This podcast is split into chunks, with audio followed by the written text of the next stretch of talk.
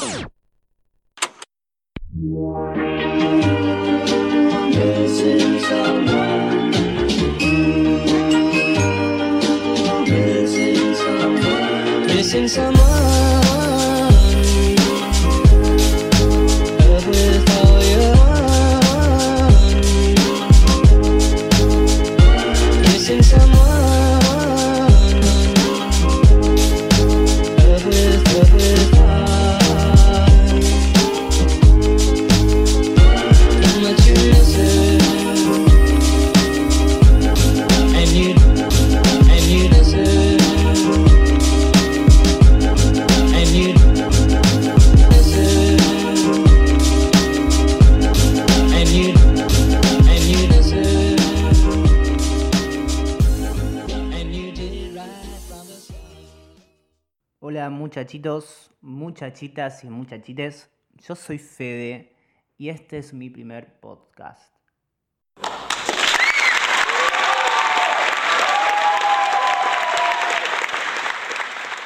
El tema de hoy es cuerpos reales.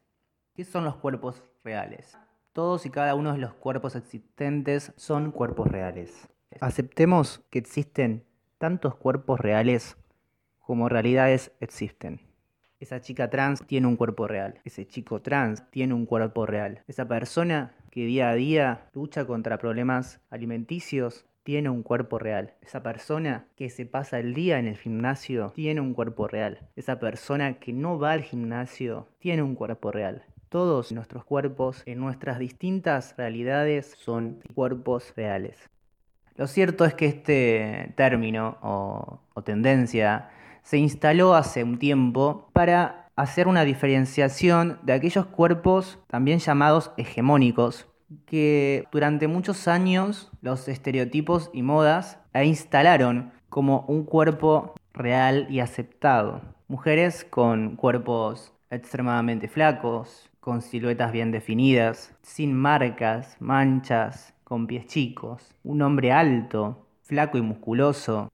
Todos estos estereotipos se reprodujeron en nuestra cultura y en la sociedad durante muchos años, enfermando a millones alrededor del mundo.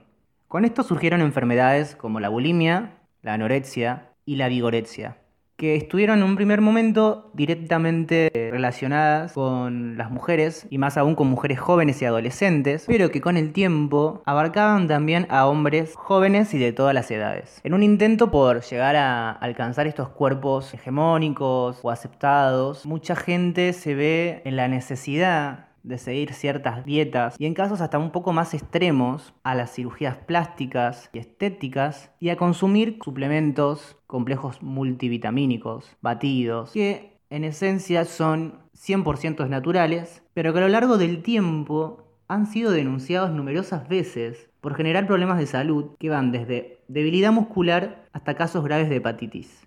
Para aclarar que no existen métodos milagrosos para cambiar tu cuerpo. Estas empresas que te prometen resultados irreales y en tiempo récord juegan con tus inseguridades, con tu bolsillo, prometiéndote resultados casi milagrosos y en tiempo récord.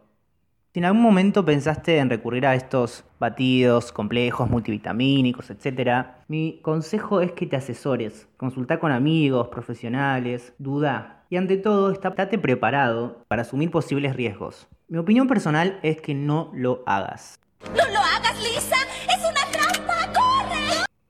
Antes de someterte a tratamientos, hacete la pregunta, ¿por quién lo estás haciendo? Si la respuesta es por los demás, por la mirada de la sociedad, para encajar, entonces mi consejo es que lo dudes, que te lo reconsideres, que lo hables con profesionales. La difusión e instalación de estos cuerpos hegemónicos, barra reales, establecieron implícitamente que el ser gordo estaba mal, que el ser flaco estaba mal, que ser enano estaba mal. Y lo vemos y lo vimos durante mucho tiempo utilizando el término gordo, flaco, enano, como un insulto o seguido de un insulto. ¿Quién no ha tirado un estás más gordo, estás más gorda, che, estás muy flaco, estás muy flaca? Sin detenerse antes a pensar en lo que ese comentario podría generar en la otra persona. O peor, estando consciente de que nuestro comentario podría generar cierto dolor o malestar.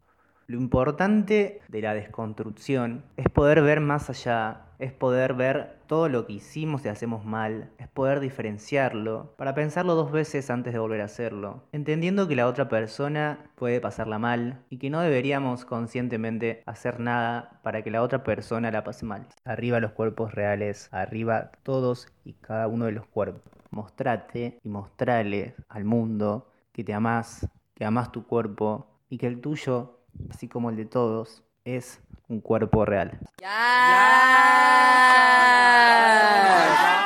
diría nuestra amada Lady Gaga.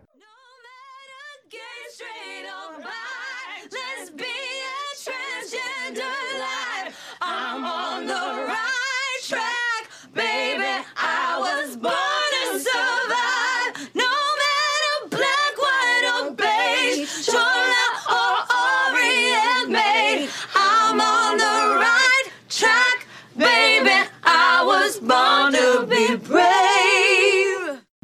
gentes, esto fue todo por hoy. Espero que les haya gustado. Nos vemos en mi próximo podcast. Bye bye.